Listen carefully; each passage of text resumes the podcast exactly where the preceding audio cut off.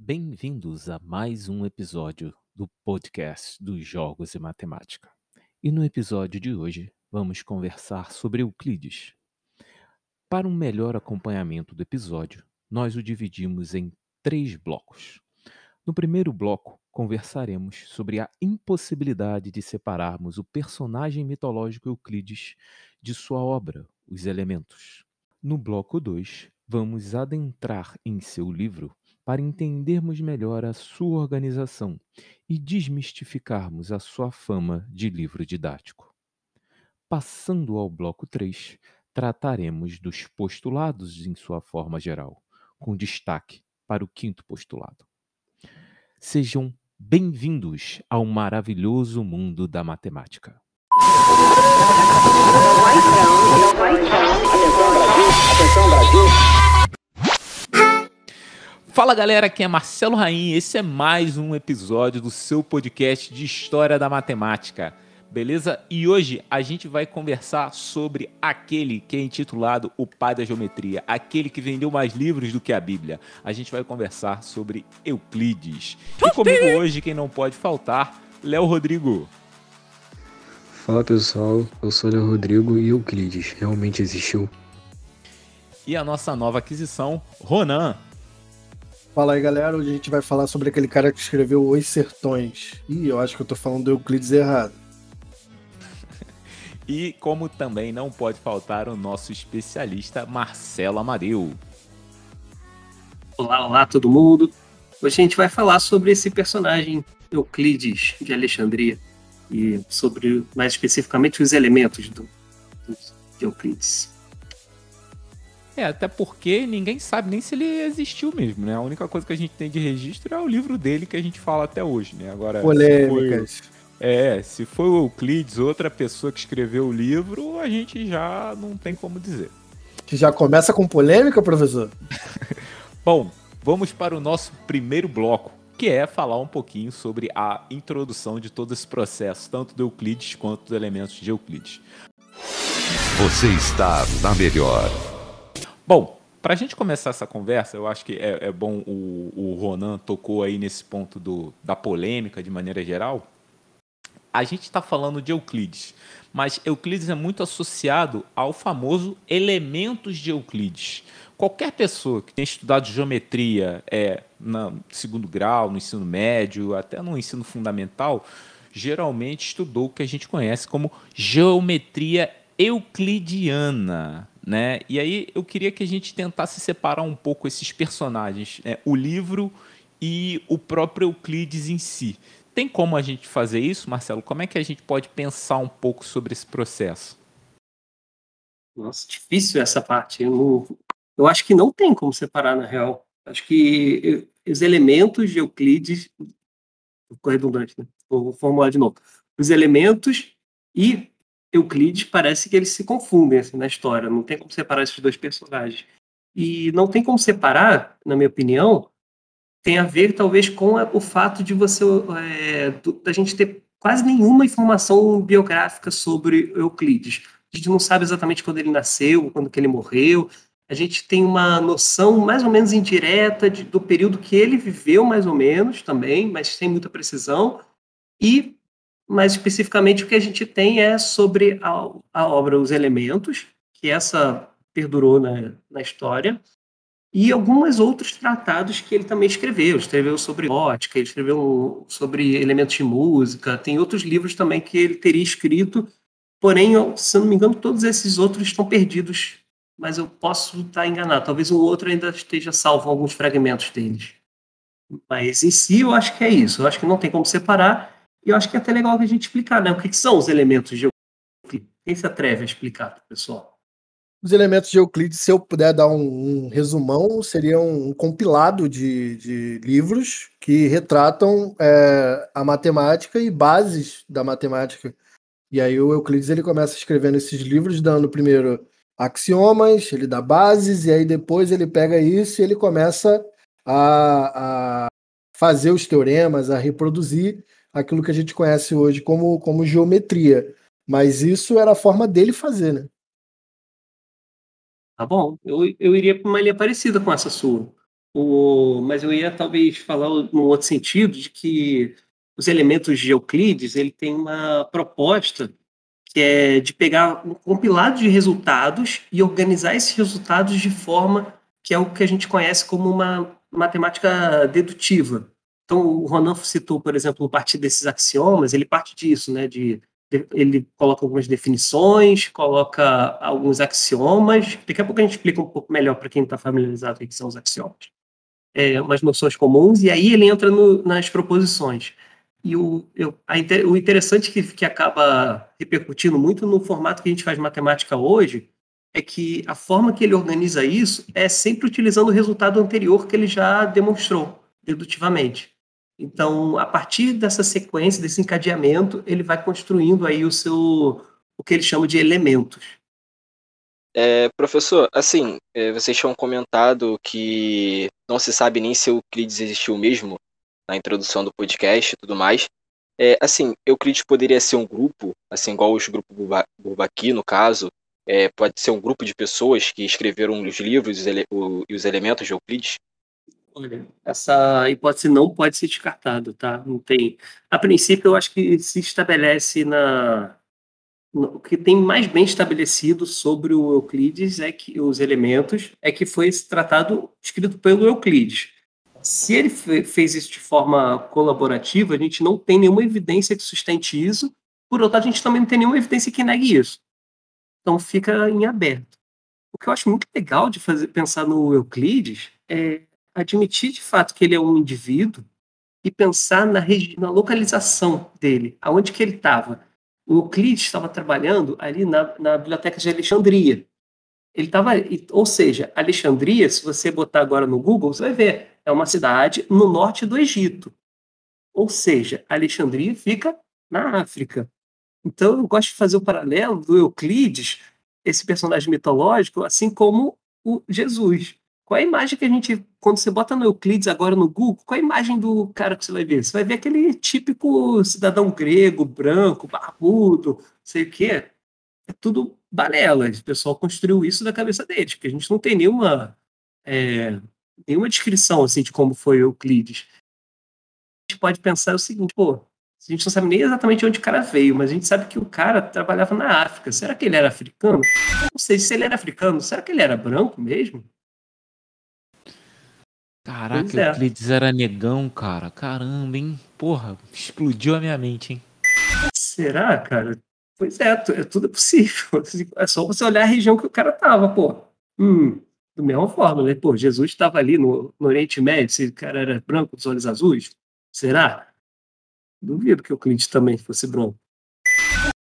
Ah, eu queria falar duas coisas com relação ao senso comum, até um, contestando um pouco o que o Ronan está falando, mas é para a plateia de maneira geral, né? para você que está ouvindo a gente. Quando você fala Euclides, Euclides está associado à geometria ninguém vê muito o nome do Euclides associado a outro universo, senão a geometria plana, principalmente. A gente tem até alguma coisa na geometria especial, mas, espacial, mas assim, dentro da geometria plana ele é muito forte.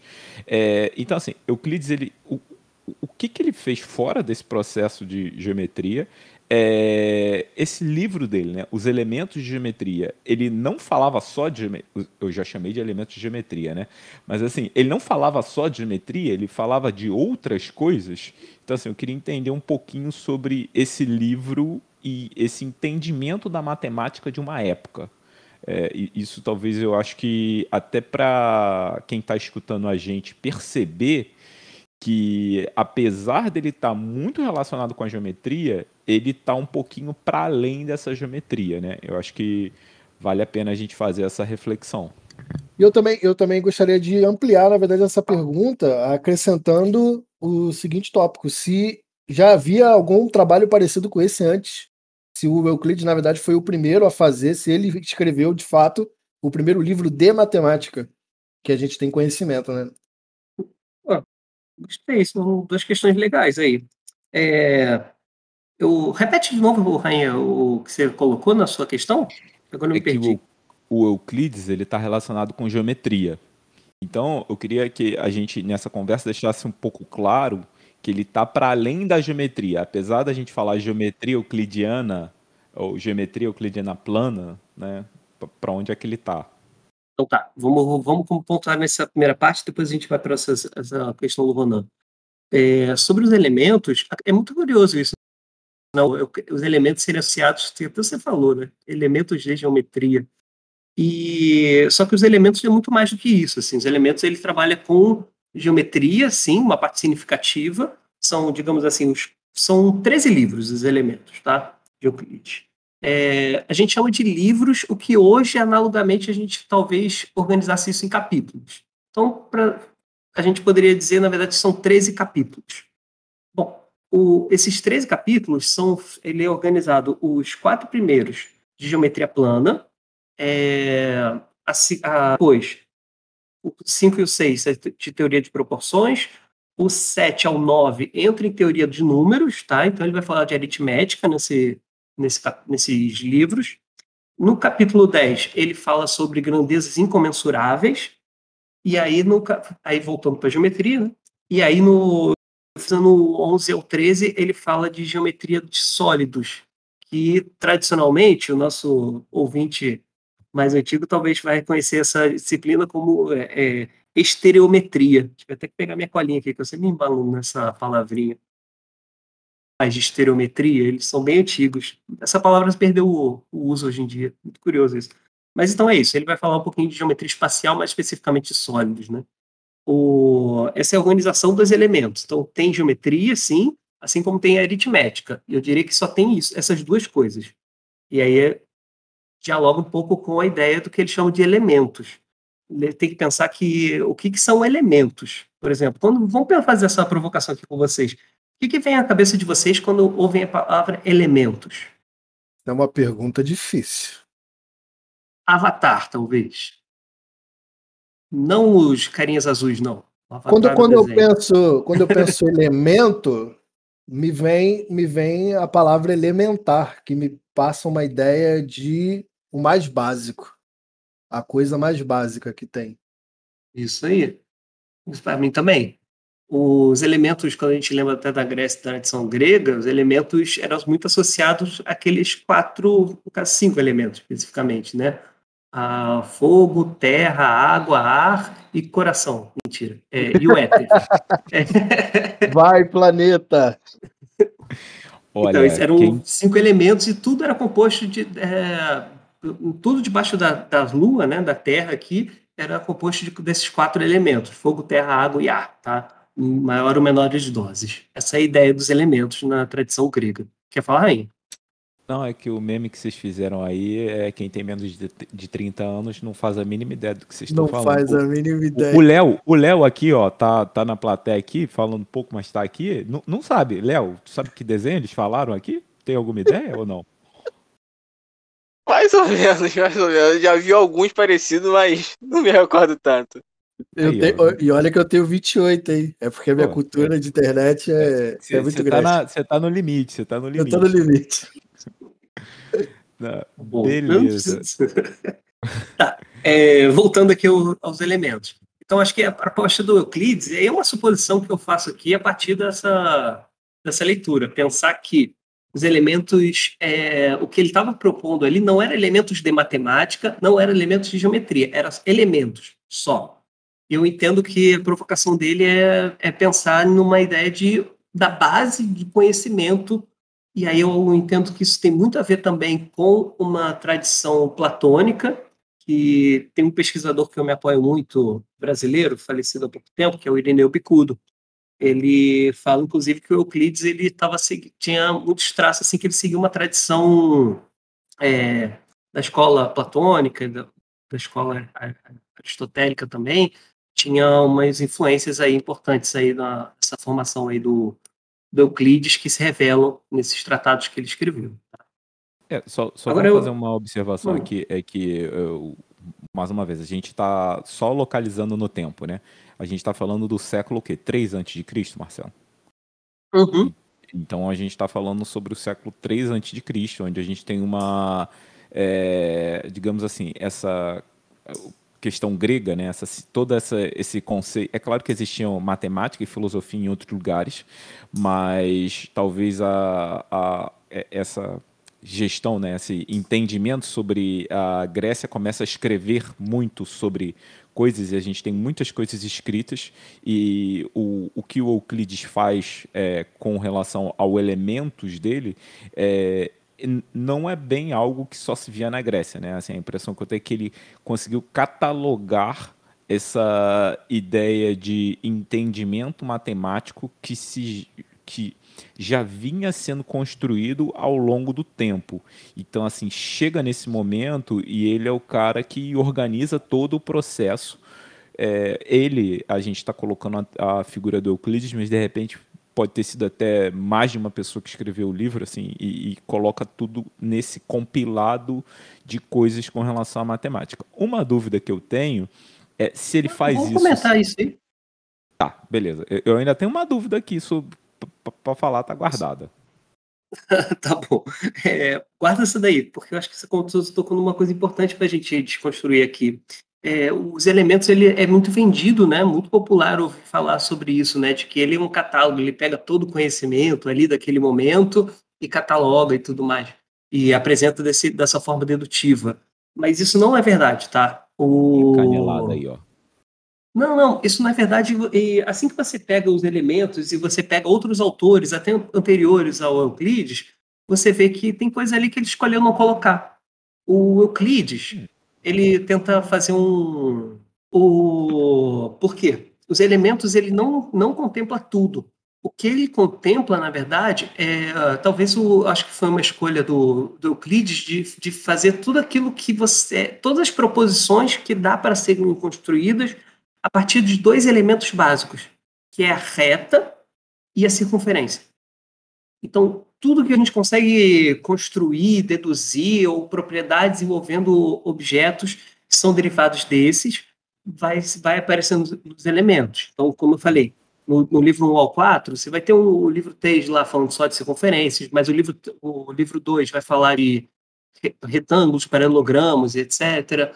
O livro 1 um já vai falar umas coisas mais introdutórias de geometria, finalizando lá o livro 1 um com o teorema de Pitágoras, que a gente mais ou menos conhece já, que não é o teorema de Pitágoras do outro episódio que a gente falou, depois a gente comenta sobre isso.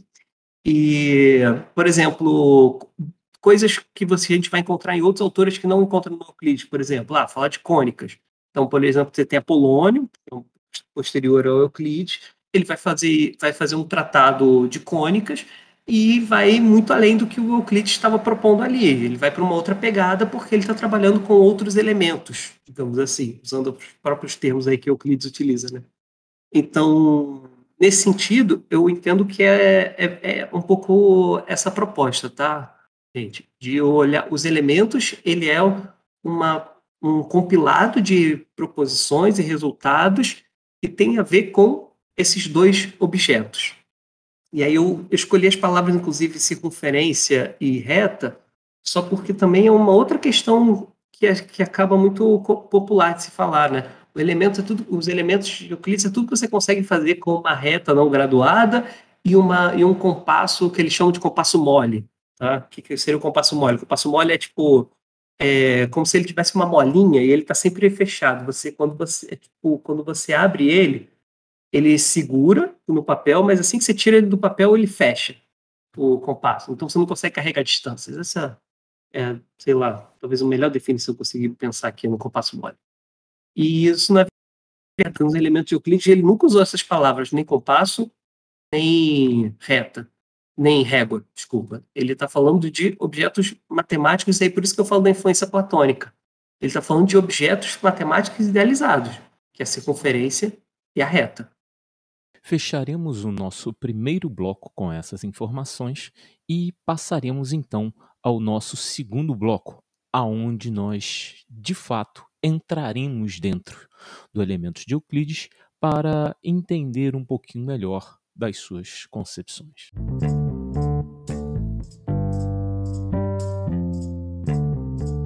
É, isso, isso é bem interessante porque, cara, você está falando, a gente está conversando aqui, é, o ideia do elementos, né, do de Euclides. E aí, é, vamos falar um pouquinho dessa organização do livro, né? Como você já explicitou, dos capítulos 1 ao 4, ele está falando da geometria plana. do capítulo 5 e 6 ele fala sobre a teoria das proporções. Aí vem um negócio completamente, na minha opinião, dispare. Ele fala sobre teoria dos números, do capítulo 7 ao 9. Aí é, é outra coisa, pelo menos a meu ver. É, é, eu vou fazer até um adendo sobre isso daqui a pouco. Aí vem o capítulo 10, onde ele está falando sobre grandezas incomensuráveis, e ele teoricamente volta a falar sobre geometria, e ele finaliza o livro dos capítulos 11 ao 13 falando sobre a geometria dos sólidos. Esse capítulo, né, que é parece que é um refresco, assim, ah, a gente está estudando geometria, geometria, geometria, de repente vem teoria dos números. É, eu não sei se é verdade, mas reza a lenda, eu nunca parei para ler especificamente essa parte de teoria dos números, mas reza a lenda, por exemplo, que ele prova que é, do 7 ao 10, né? Ele prova, por exemplo, que raiz de 2 é irracional, ele dá uma demonstração lá, ele dá uma demonstração é, da infinidade de números primos, né? Um número primo é aquele que só admite dois divisores. Então, assim, é, pelo menos me foi passado nos meus anos iniciais de, de é, licenciatura em matemática, é que não, Euclides já sabia que existia uma infinidade de números primos e dentre outras coisas, assim, eu não sei se, se ele trabalhava com equações de Ofantinos, mas assim, quando fala de teoria dos números, vem sempre teorema fundamental da aritmética, né? Todo número pode ser decomposto em, em prime, e, ou seja, é um pedaço, são três livros assim, eventualmente quatro, se eu posso considerar as grandezas incomensuráveis, que a gente não está falando tanto de geometria e no restante dos livros, do, do, do, livro todo, ele, ele fala sobre isso. Né? Então, essa organização do livro, ela é interessante é, até como um estudo, né? Sobre o que, que ele estava vendo na época e tudo mais. Olha, o... posso comentar uma coisa aqui que eu acho muito interessante. Você falou da, de equações de Ofantinos e tudo mais, você não vai encontrar isso nos elementos, tá? Inclusive, você não vai encontrar nada de álgebra nos elementos o, quando, quando a gente fala aqui, por exemplo, naqueles três livros lá, você tem Teoria dos Números, o 7, 8 e 9, é uma. Dá para você, inclusive, fazer, talvez, montar um curso, tá? uma proposta ousada. Dá para montar, eu consigo visualizar, você montar um curso de, é, de teoria dos números a nível de graduação, então, que algum, alguns cursos vão chamar de álgebra 1, por exemplo. No nosso curso a gente chama de aritmética. E dá para montar essa disciplina só se baseando nesses três livros dos elementos. Porque vai perpassar por isso que você colocou, sobre vai ter uma demonstração lá sobre infinidade de números primos, Euclides faz isso. Euclides também é, utiliza aquela técnica depois fica fama, chamada de algoritmo de Euclides, que é para você encontrar o, o divisor comum, né, o máximo divisor comum entre dois números. E é muito legal você ver o Euclides fazendo isso, vale muito a pena abrir esses livros assim ver. O, que parece que o Euclides está fazendo ali é utilizando todo aquele repertório que ele construiu lá com, com retas, só que agora essas retas ele está identificando como números. E aí a gente vai só trabalhar com números naturais, é, evidentemente, né? são números positivos. E a distinção que você vai ter entre esses três livros para os outros dez livros dos elementos é que nesses três livros a gente está falando de números, ou seja, de quantidades que têm um valor mínimo, que seria a unidade. Enquanto que grandezas, a gente vai tá, grandezas em geral, a gente vai estar tá falando ou de comprimentos, ou de áreas, ou de volumes, e esses essa e o que distingue essas grandezas dos números é que as grandezas não têm um menor elemento. Elas podem ser tão pequenas quanto você queira, digamos assim. Interessante. É, a diferença deixa... entre a geometria aritmética, né, Tian? Vamos voltar para aquela questão do, do Ronan, que a gente ainda não pontuou. O Ronan disse que colocou que era o primeiro livro de matemática, né? E não, não é o primeiro livro de matemática, tá? É, por dois motivos. Um, você pode encontrar é, aquele estilo que talvez a gente possa colocar essa questão em duas, em duas formas. Uma é, será que é o primeiro livro dedutivo de matemática? E o Euclides, é interessante olhar que o Euclides, na verdade, ele está pegando uma tradição que a gente já encontra, por exemplo, lá na escola pitagórica. Essa tradição de você fazer uma argumentação dedutiva, fazendo demonstrações. Talvez você não vai, não vai encontrar esse formato fechadinho que o Euclides faz, que é utilizando esse, somente essas cinco postulados e aquelas nove é, noções comuns, e a gente consegue derivar todas essas proposições de fato tem um, uma forma. O Euclides ele é, ele é bem. Digamos, é, talvez assim, isso é, destoa muito dos outros tratados anteriores. Isso não, não consigo pensar em nenhum autor anterior ao Euclides que tivesse organização assim. E agora a gente tem que pensar numa outra forma, porque a gente encontra, por exemplo, alguns resultados, né? A gente estava falando de, dos livros 5 e 6, que era a teoria das proporções, a gente encontra essa mesma teoria das proporções no Eudoxo, que seria, uh, acho que um século antes do Euclides, mais ou menos. Então, Euclides está aproveitando ali a teoria das proporções de Eudoxo, introduzindo no seu livro essa, essas teorias. Então, não, é, não é exatamente o primeiro livro, mas claramente, na história da matemática, não consigo pensar em nenhum outro livro que teria sido tão influente quanto. Eu, eu, tem um paralelo muito bom. O Raí acabou citando na introdução. Desculpa, gente. Quer falar, Ronald? Depois eu falo isso também. Falo. Era o Léo, na verdade. Ah, perdão. Fala, é, o livro, assim, dos elementos, ele era considerado um livro didático, assim? Ele pode ser considerado um livro didático? Também não, sabia? Que doido isso. O... Ele não tem nada de didático, na real. Assim, pelo menos assim, não para o nosso padrão do século XXI. Tá? Como que é um livro didático no século XXI? Bem, você vai abrir um livro de oitava série, oitavo ano, perdão, vai pegar o livro do oitavo ano, você vai ver ele trabalhando lá com. É, pensando no conteúdo aqui de oitavo ano que me vem à cabeça agora, fugiu todos. Ah, você tá falando isso porque não tem uns menininhos desenhando, vendendo coisa e comprando coisa com as madeirinhas lá. É por isso que você tá falando. Ele vai introduzir, ó. Ele vai pegar, por exemplo, elementos. Vamos pegar, sei lá, números inteiros, é do sétimo ano, normalmente. Então ele vai pegar, tipo, ah, onde a gente encontra números inteiros? E aí tenta repor, na temperatura a gente pode encontrar, a gente vai encontrar, tipo, na profundidade ou altitude. Então começa a pegar alguns exemplos e aí depois começa a fazer um tratamento inicial meio que operatório, digamos assim, né, de você fazer manipulações com esses números inteiros, vai justificar algumas propriedades com números inteiros, e aí depois coloca uma bateria de exercícios, tá?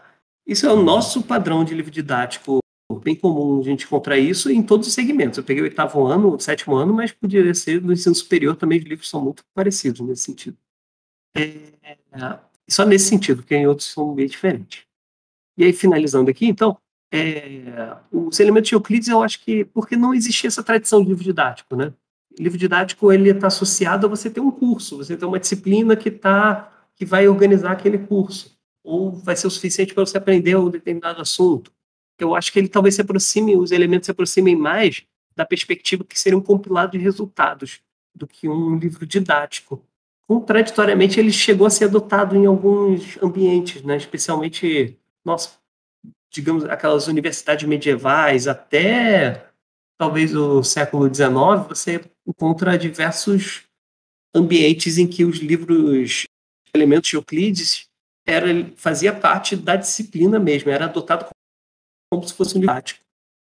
Tempos sombrios, com certeza. Ele foi o texto base de geometria da maioria dos, dos personagens famosos aí que a gente vai olhar depois, sei lá, Descartes, até o, o, que foi estudar geometria pela primeira vez, o próprio Newton, certamente ele, ele era o livro básico desse povo, assim, sei lá, não vou dizer que eles estavam na escola, porque era uma outra perspectiva, mas a primeira vez que foram estudar geometria já era com, com ele, assim, é, porque Isso é até, é a, até a concepção do, do próprio Diofanto, que é posterior a, a do Euclides, é, digamos, de certa forma, na mais avançada, é, era essa. E, e, foi isso que fez eles. É, eu acho que a gente entra num, num, num processo interessante a, sobre o livro e o, próprio estilo do livro. Né?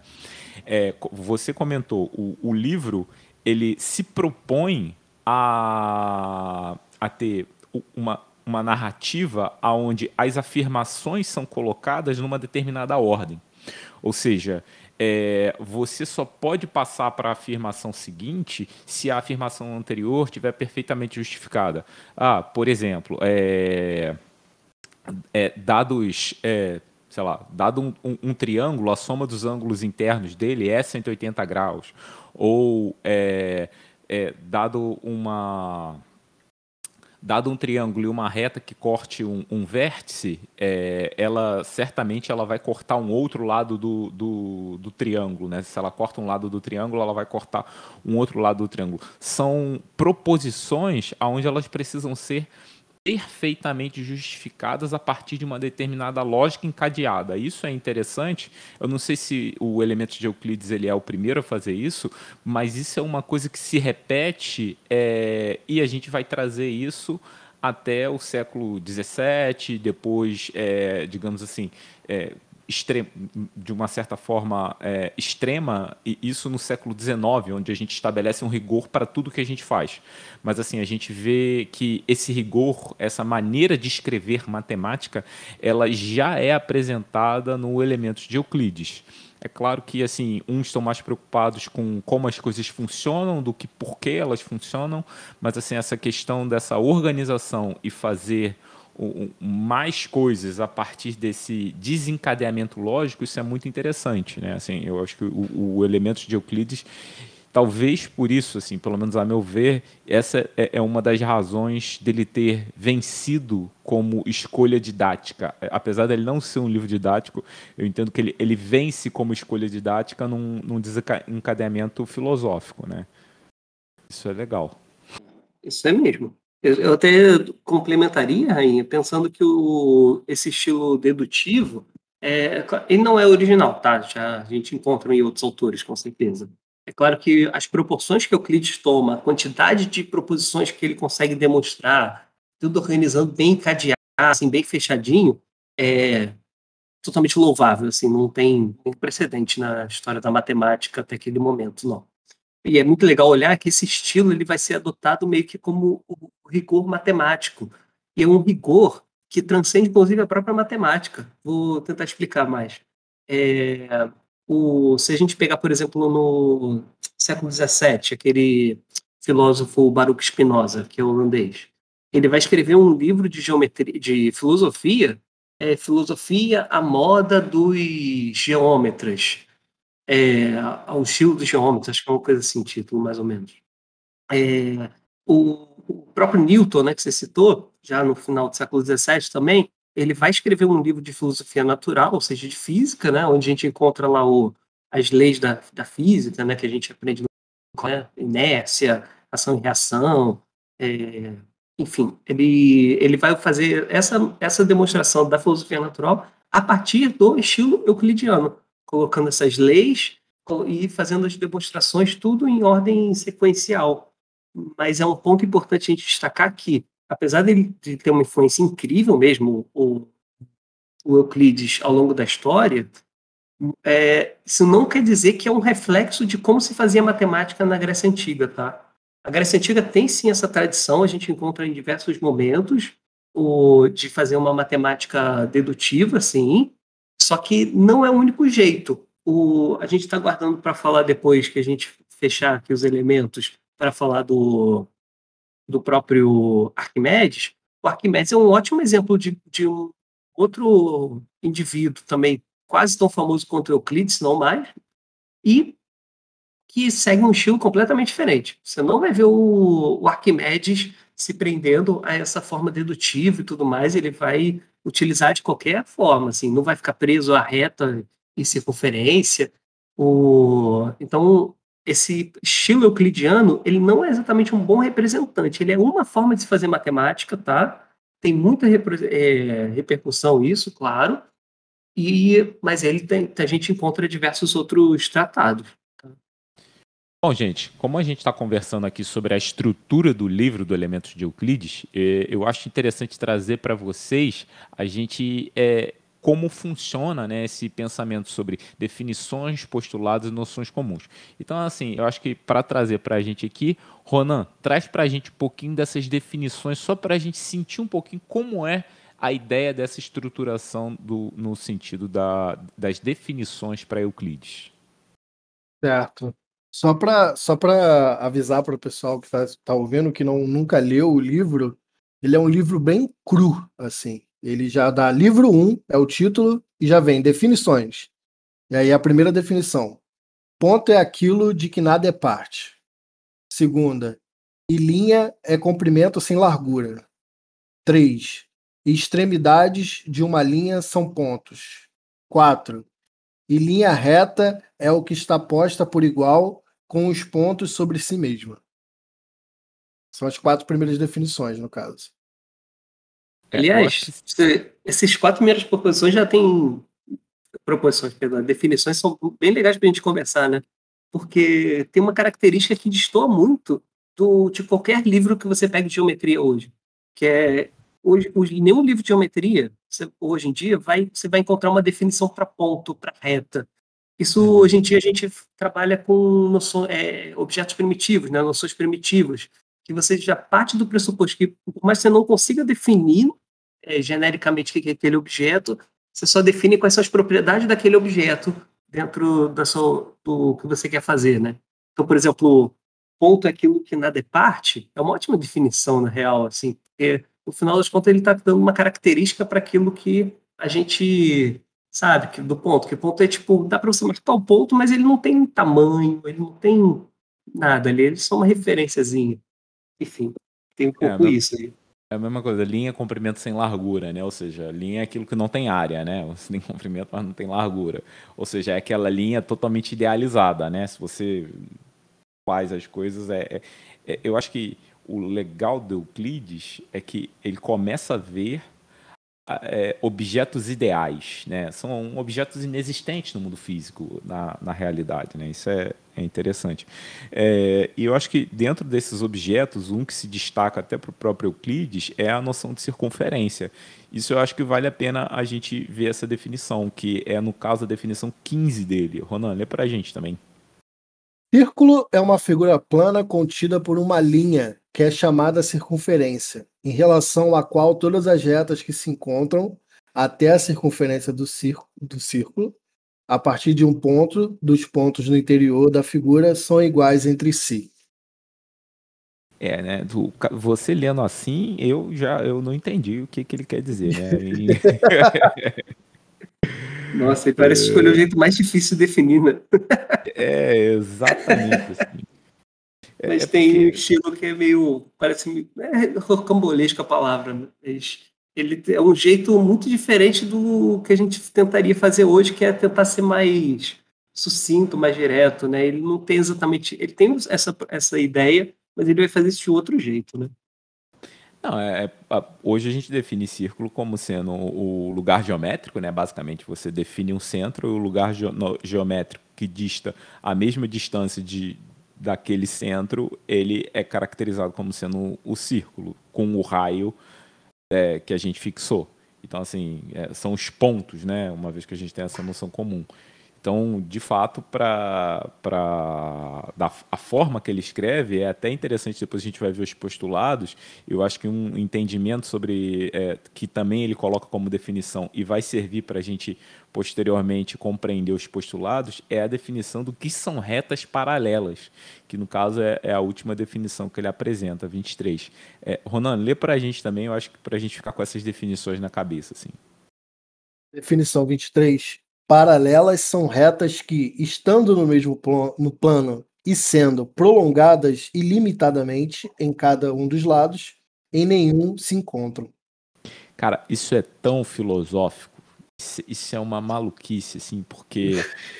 É, é, você vê assim, é, eu, eu, podia dizer, são as retas cujo você, dado um ponto, você é, é, elas vão se manter sempre na mesma linha. O ponto é elas não se encontram. Só que aí você vai para a arte, você vai para outras coisas, você tem aqueles pontos de escape, né? Ou seja, você tem aqueles pontos que se encontram no infinito.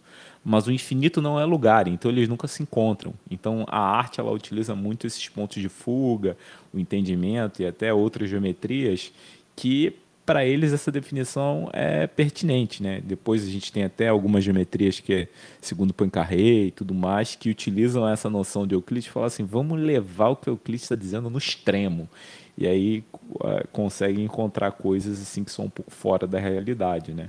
E suas definições. Marcelo quer acrescentar alguma coisa?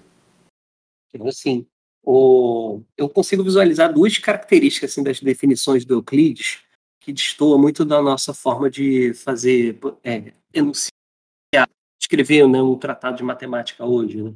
primeiro foram com aquelas primeiras definições que definem o que é ponto, o que é reta. Em matemática, a gente não costuma definir esses objetos, né? Como eu falei, são os entes primitivos.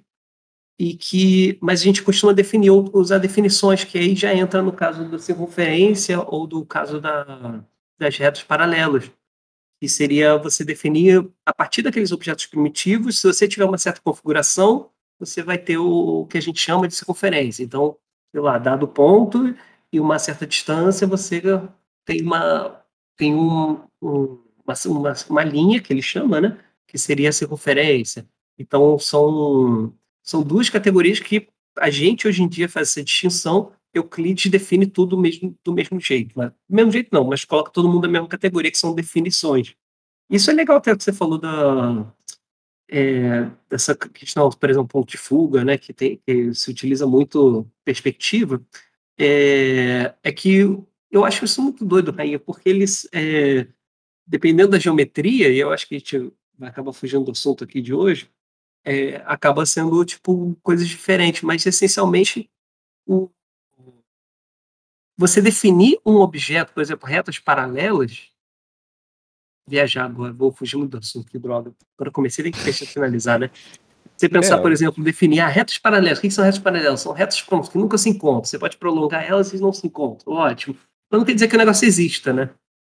Então, por exemplo, na geometria na, é, de projetiva, você não vai ter retas paralelas, né? Você vai ter retas ali que sempre convergem por um ponto de fuga. Sim. Então, enfim, é isso, mas dá para definir, dá para definir qualquer coisa ali a princípio, né? Não, sim, é, eu, eu acho que assim, é, e aí outra coisa interessante aqui para a gente ter em mente são as noções comuns, né? Percebe que a gente está caminhando, é, a gente agora está passeando pelo livro Elementos de Euclides, né? Eu acho que isso, entender, a gente entendeu um pouco da estrutura da organização e agora a gente está passeando um pouquinho pelo estilo é, de narrativa que o próprio livro tem, né?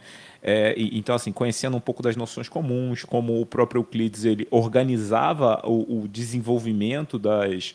É, mais uma vez, veja bem, começa com definição, é, postulado, noções comuns, aí teorema, é, proposição e, e, os resultados. Ele é um livro, como o Ronan falou, extremamente seco, né? E aí, assim, eu acho que para a gente conhecer um pouquinho melhor, vou pedir para o Léo apresentar para a gente algumas das noções comuns do, do livro. Léo, manda ver aí.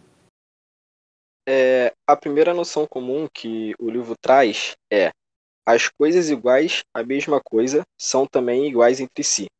A segunda noção comum que o livro cita é e caso sejam adicionadas coisas iguais a coisas iguais, os todos são iguais. Aí a oitava noção comum que o livro cita é: e o todo é maior do que a parte. E a nona é: e duas retas não contêm uma área. É, isso eu vou fazer um comentário assim que é, quando a gente olha as noções comuns, é, muito da, da teoria dos conjuntos que a gente vê é, já no conceito de matemática moderna, é, ela começa a se contradizer, né? É muito interessante, por exemplo, o todo é maior que a parte, né? E aí a gente, mais uma vez, como o Marcelo disse, a gente começa devagar, né? É, maior em que sentido? Né? No sentido de quantidade de elementos ou no sentido de medida? E aí você começa a fazer outras perguntas, né? Seja, coisas são iguais. Se, se, A é igual a B e B é igual a C, então A é igual a C, né? Ou seja, você vai para dentro dessas relações de equivalência. Você vê que tudo estava aí, assim. As coisas estavam aí, mas ainda era uma, digamos assim, o, o, o biólogo vai me matar, né? Ainda era uma sopa primordial de conceitos, assim. A gente ainda não conseguia separar ou ver, né? Pelo menos é, quando eu, eu vejo essas noções comuns, as definições e como o próprio Euclides estava entendendo as coisas, ele não conseguia separar simplesmente porque a gente estava nessa sopa primordial de conhecimento, tentando entender o que estava acontecendo. É, pelo menos é assim que eu vejo, né? Acho que o Marcelo deve ter uma opinião diferente da minha. Tenho mesmo. A minha opinião, eu acho que é só tipo um, um estilo que ele adota, né? uma escolha que ele adota. É, é, muito curioso ele ter feito essa separação entre edições comuns e postulados. A gente decidiu começar com noções comuns, porque eu acho que é mais fácil de explicar, no sentido de que as noções comuns seria, seriam propriedades que valem para qualquer coisa. No, então, elas não estão restritas só ao campo da geometria, ao campo da aritmética, mas, por exemplo, você dizer que o todo é maior do que a parte é pode valer qualquer coisa. A princípio, valeria isso. Assim, são coisas bem intuitivas e gerais. E aí o legal é o gancho, o contraste que a gente tem dessas noções comuns, que o Léo leu quatro porque são nove, né? Fica meio cansativo você ler isso, mas vocês iam ver que era mais ou menos assim, tipo, coisas mais ou menos repetitivas depois de um tempo. Mas os postulados não. Postulados é uma outra forma de você conceber. É, ele vai pegar aquelas definições ali e agora vai dizer mais ou menos assim quais são as regras do jogo, tá? Digamos assim, as definições são tipo os objetos do jogo. E agora os postulados, muito doido, né? Ele começa com 23 definições, mas para as regras do jogo são só 5. É um jogo de tabuleiro meio contrário, né? Normalmente é, só tem cinco peças e você tem 23 regras. Né? Passaremos agora ao terceiro bloco, onde estudaremos as regras do jogo que Euclides definiu para a matemática dos elementos.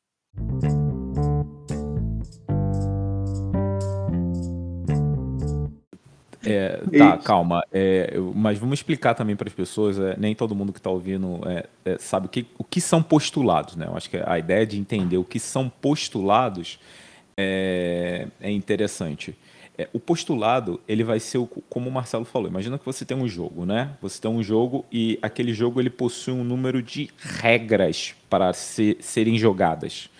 Então, é, quais são as regras do jogo? As regras do jogo são só essas cinco regras iniciais.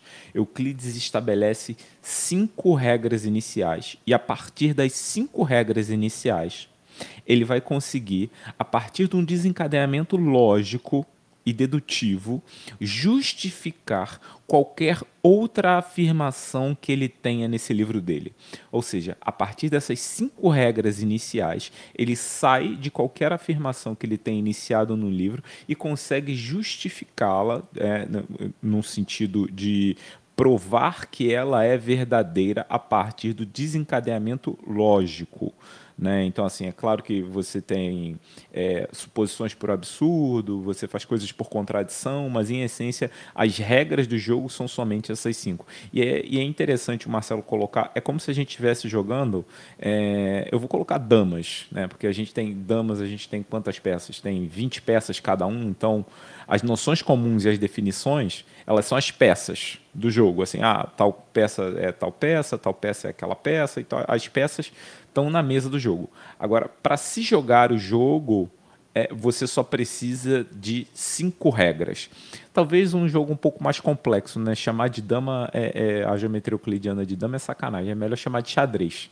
Né? O xadrez, ele, apesar de, ele é um jogo mais complexo, né? Então, assim, a geometria euclidiana ela pode se tornar muito complexa, mas ela é completamente baseada nessas cinco regras. E eu acho interessante é, então, bom, gente, eu acho que assim uma parte importante né, desse entendimento do que está acontecendo com o, o, elemento de Euclides são os próprios postulados, são essas regras que a gente está conversando aqui, né, dentro do jogo de xadrez. E uma coisa bacana é a gente conhecer um pouco dessas regras. Então, assim, eu vou pedir para o, o Renan e o Léo lerem para a gente os postulados e a gente vai comentar eles para a gente entender um pouquinho melhor cada um deles e a gente de repente se prende um pouquinho mais no quinto, que ele é um pouquinho mais delicado do que os outros. Então, meninos, podem começar. O primeiro postulado diz o seguinte: fique postulado, traçar uma reta a partir de todo ponto até todo ponto.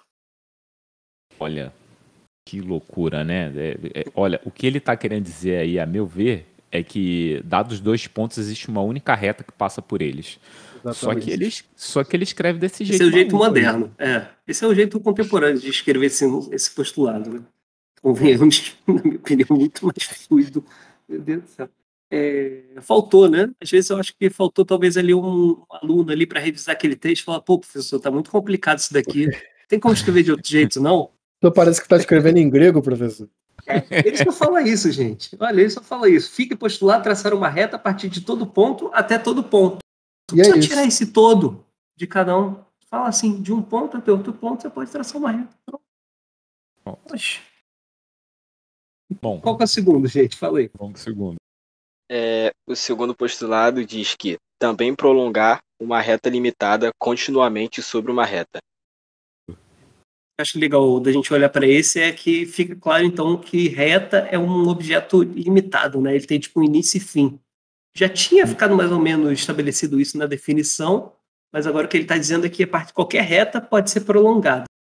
Então, é, acho que esse é o contrário de diferença do conceito de reta de hoje em dia, que a gente sempre apresenta como objeto ilimitado já, a priori, mas para o Euclides, reta é um segmento de reta para a gente.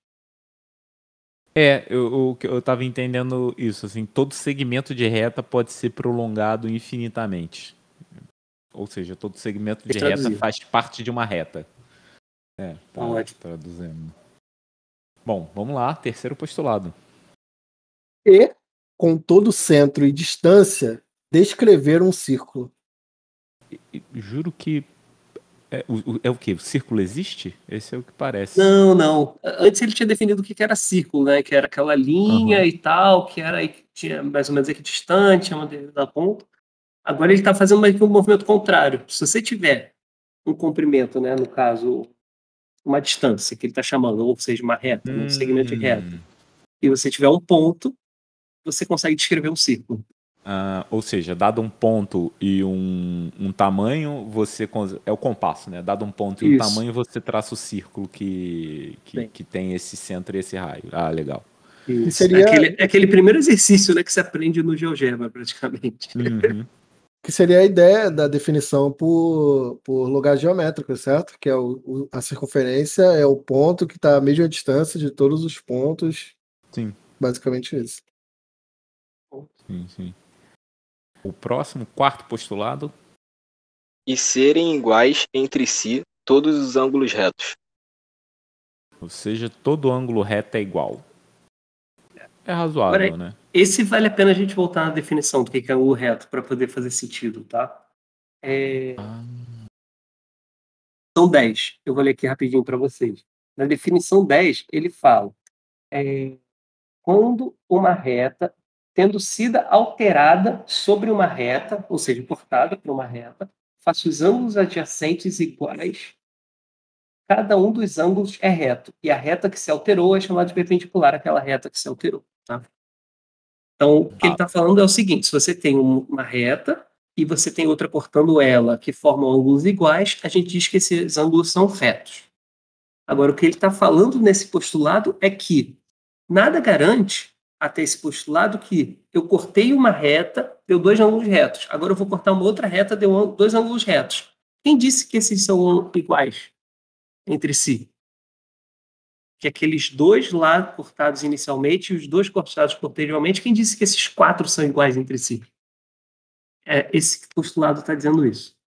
É, isso é uma coisa interessante que, assim, eu não sei, e aí fica a pergunta assim, Nesse momento, a gente já sabia que um ângulo reto tinha 90 graus? Ou ainda não? Ou era uma coisa. Essa coisa Ele dos não graus vai utilizar grau. O, mas o, o grau a gente encontra, assim, especialmente porque o, nossa suposição mais forte é que essa tradição de dividir um ângulo em graus tem a ver com. É, precisa ter tido uma influência na Mesopotâmia, que era um uhum. sistema de numeração sexagesimal, 60. Uhum. Então, tem um pouco. Tem, ter supostamente essa influência, mas ela não é totalmente certa, não. Tá? É, uma, só uma, é uma suposição que se utiliza na história. Agora, o, ele não fala ângulo reto, que ele vai falar é reto. Tipo, não está dizendo que é 90 graus, tá? Ele não está dizendo que um, uma volta completa é 360, você não vai encontrar isso nos elementos. Tá. Agora, gente, agora vem a cereja do bolo, tá? Todos os quatro postulados que a gente leu aqui, que o Ronan e o Léo leram para a gente, vocês viram que eles eram pequenininhos. Agora, Ronan, vou pedir para você ler o quinto postulado. E você que está ouvindo a gente, se está ouvindo em duas vezes, para, bota lá em uma vez só para ouvir o quinto postulado de Euclides. Ronan, contigo. Eu, eu, na verdade, daria a dica de colocar em 0,75. porque o negócio é diferente mesmo. O quinto postulado de Euclides diz: e caso uma reta caindo sobre duas reta, retas, perdão, faça os ângulos interiores e do mesmo lado menores do que dois retos, sendo prolongadas as duas retas ilimitadamente, encontra-se no lado no qual estão os menores do que os dois retos. Então, vocês entenderam o que está acontecendo? Você tem três retas na história, né? Você tem como se fosse uma reta e transversal. Você tem uma reta transversal, isso. Isso. Então, a reta transversal, outras duas. É, se você tem uma reta transversal, você vai ter quatro ângulos. Então, vamos olhar os, os ângulos feitos pelas retas transversais. Se a soma dos ângulos que estão para o mesmo lado for inferior a 90 graus, significa que essas retas. 180. É, 180, perdão, dois retos. Falou dois né? retos. Dois retos. Essas retas elas vão se encontrar daquele lado da reta da reta que é transversal. Então, assim, para começar, a gente tem que entender que uma reta divide o plano em duas partes. Então, ela vai se encontrar na parte cujo os ângulos foram inferiores a dois retos é, cortados pela transversal. Então, você vê como é que é um, é, é um trema grande, né? Assim, é... Posso tentar explicar de outro jeito para o ouvinte? É, é, tenta, sim, tenta se ele puder pegar o um pedaço de caneta e papel agora, é o momento, tá? Mas se não, tenta visualizar o seguinte, que nem o Raia falou, uma reta transversal, duas retas paralelas, não paralelas, vai. Tenta imaginar lá, são duas retas mais ou menos paralelas, só para tentar fazer um desenho visual aqui. E aí você pensa que em um dos lados, se forem, é, se você tiver elas se fechando, ou seja, que ele falou, a soma desses ângulos internos desse lado for menor de 180 graus, Significa que se você prolongar essas retas, elas vão se encontrar em algum momento. E aí ele diz uma segunda coisa nesse mesmo postulado. E é desse mesmo lado. Elas vão se encontrar e é daquele lado que elas estão mais fechadinhas. Tá? É um jeito bem sofisticado de dizer isso, tá? Mas tá dito. É, muito provavelmente esse não é o quinto postulado que você aprendeu na escola. É... Léo, qual é o quinto postulado que você aprendeu na escola? Tu lembra ele? Na escola eu nem tive geometria direito, professor. Era mais. É. Era só conta mesmo, nem tinha. Isso é triste, mas geralmente o quinto postulado que a gente vê na escola é aquele que, dado um ponto e uma reta fora, existe uma única reta que passa por esse ponto e é paralela à, à reta dada. Então, assim, é, você vê, só vou fazer uma observação aqui sobre esse resultado que eu acabei de falar. É, esse resultado ele é equivalente ao quinto postulado e ele foi provado por um cara chamado Playfair.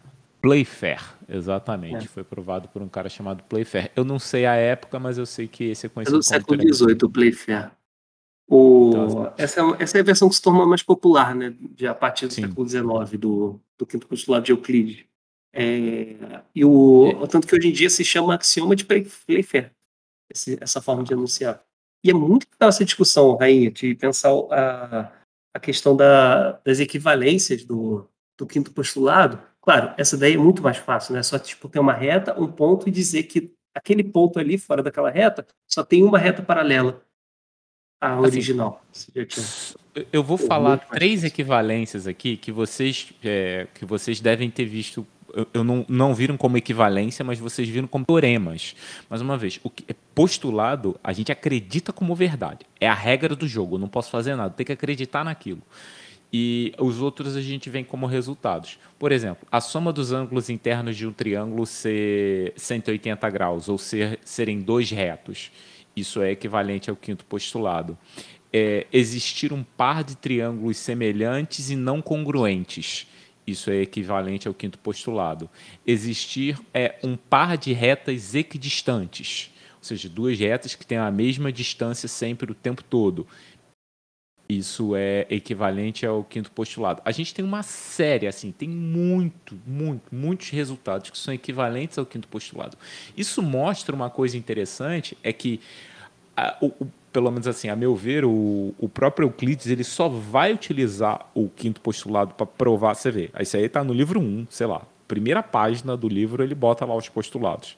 Mas ele só vai utilizar o quinto postulado no Elementos depois da trigésima proposição. E ele poderia ter provado antes, ele poderia ter usado antes o quinto postulado para justificar algumas demonstrações elas se tornarem mais fáceis. Mas, a, a, meu ver, e aí a visão do Marcelo no caso, é, eu entendo que ele estava procurando utilizar o mínimo para fazer o máximo. Então ele preferia não utilizar o quinto postulado. Ou ele, de repente, assim como é, muitas outras pessoas, é, séculos depois, passaram a imaginar que, assim, poxa, esse quinto postulado é tão grande, ele é tão complexo na, na, no próprio enunciado dele. Será que de fato ele é um postulado ou a gente conseguiria obter ele com. A, a gente conseguiria obter ele com uma versão mais. É, somente com os quatro primeiros? ou com um resultado de repente que não fosse equivalente a ele, mas que fosse mais simples do que ele. E, e, e isso deu muito pano para manga, né? Assim, esse quinto postulado ele acaba estando presente na história como Marcelo viu. Esse axioma que eu, eu enunciei em primeiro, né? Que é o axioma de Path. Ele é do século, como o Marcelo falou, ele é do século XVIII. E a gente está falando uma coisa que é do século III a.C. Então, vamos pensar aí que tem 21 séculos aí de, de, de história onde as pessoas 20, estão se questionando sobre... 20, Não tem né? século então, zero. É, é, verdade, perdão. Então tem 20 séculos de história onde as pessoas estão se questionando sobre o, o quinto postulado, o que, o que é muito doido, né? Assim, meu ver. Aí, eu tenho alguns comentários para falar sobre a ideia de postulado, que eu que eu acho que a gente poderia re redefinir, talvez, dentro do nosso. Uh, dentro da matemática, assim. Vou fazer um acordão, assim.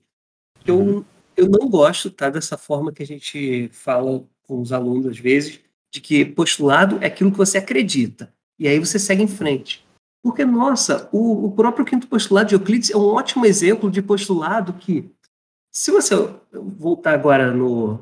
Agora no. Voltar alguns segundos aqui, alguns minutos aqui na nossa no nosso podcast, você, você ouvir de novo cada um daqueles quatro postulados e chegar no quinto e você ver que o quinto, todos os outros postulados têm uma linha cada.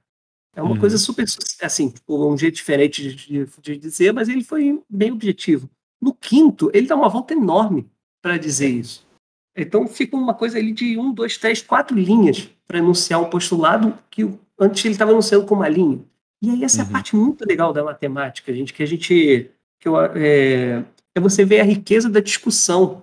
Então, o, o quinto postulado, ele foi debatido e ninguém, é muito legal isso, ninguém tomou isso como verdade.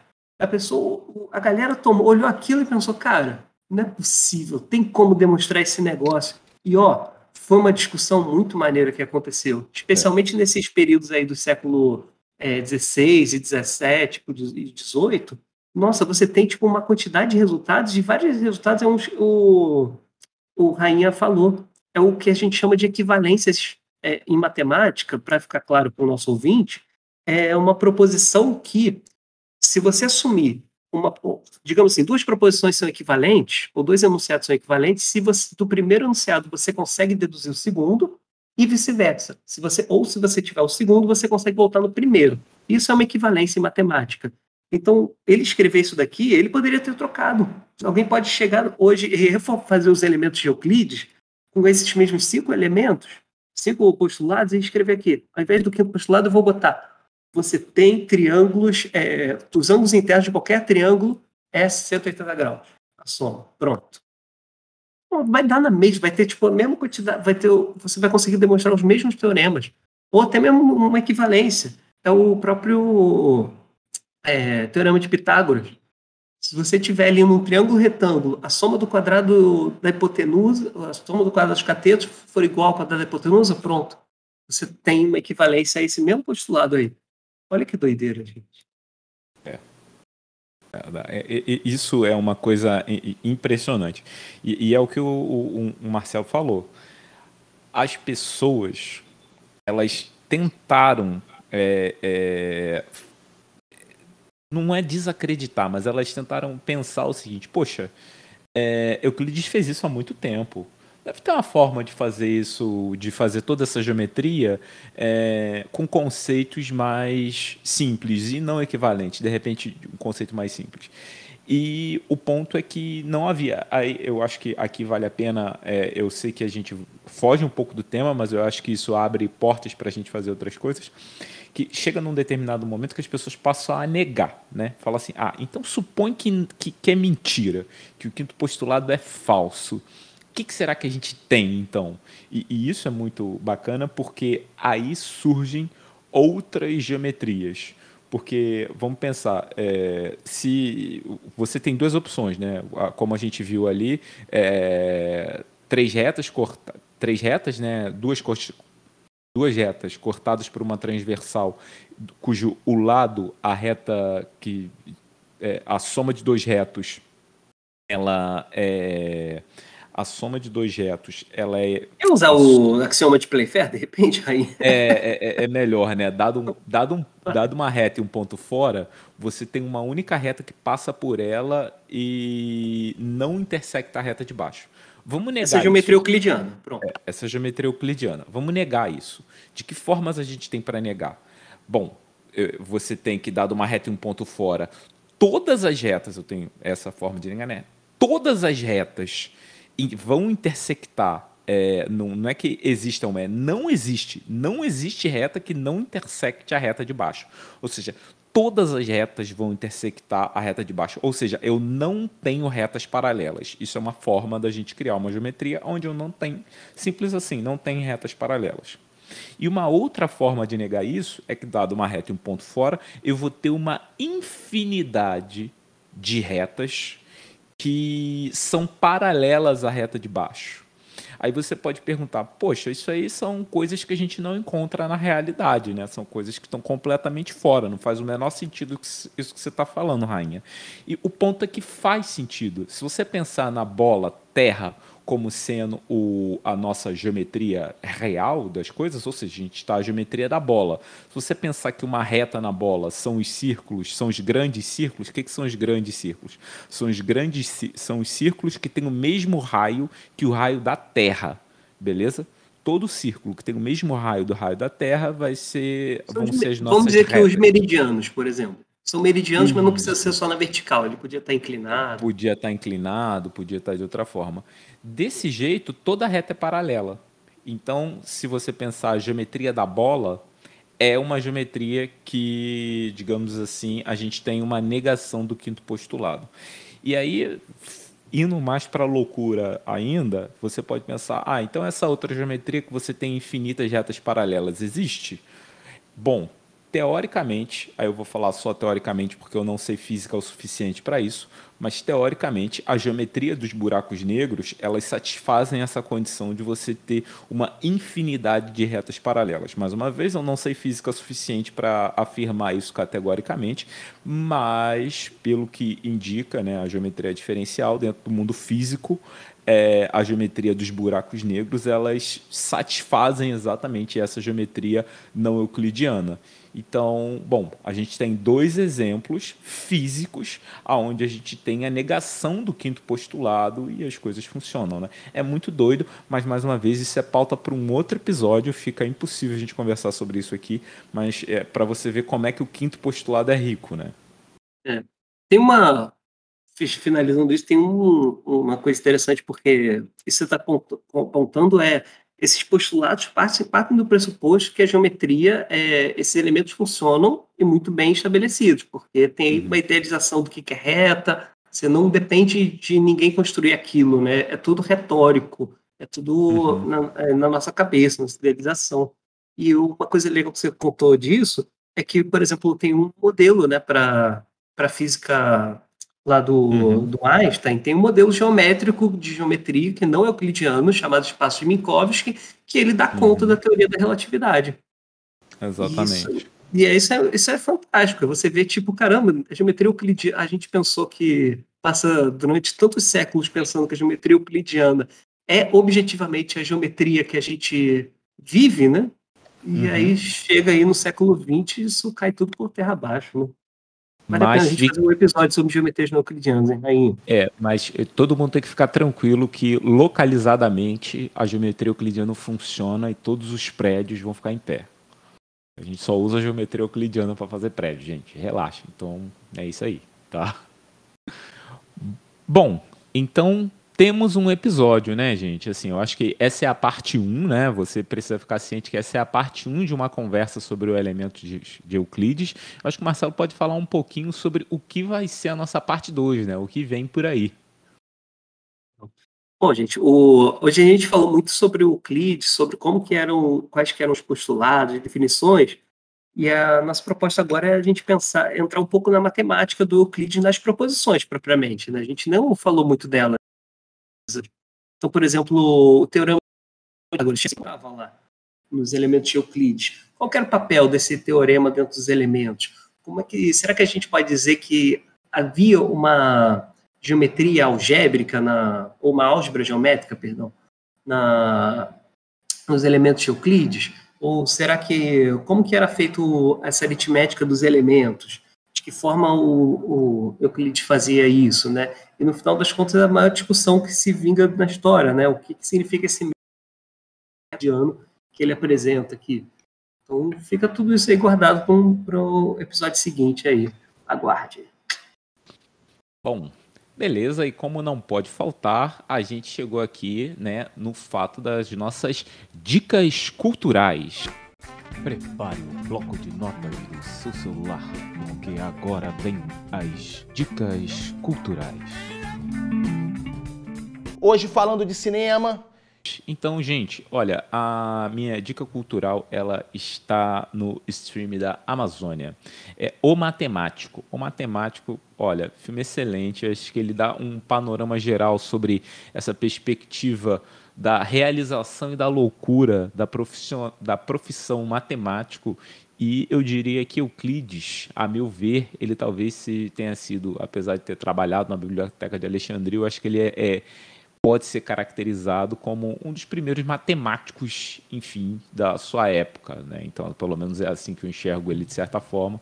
Então, fica a dica aí do filme O Matemático no Amazon Prime e não ganhamos um centavo para fazer essa propaganda aqui.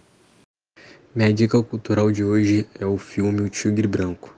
Ele está na locadora vermelha, é um filme um pouco recente até de 2021 e acredito que vocês vão gostar bastante.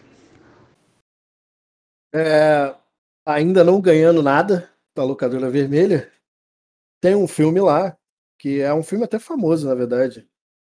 É um filme de terror. Eu não gosto muito de filme de terror porque eu sou medroso, eu só tenho tamanho, admito.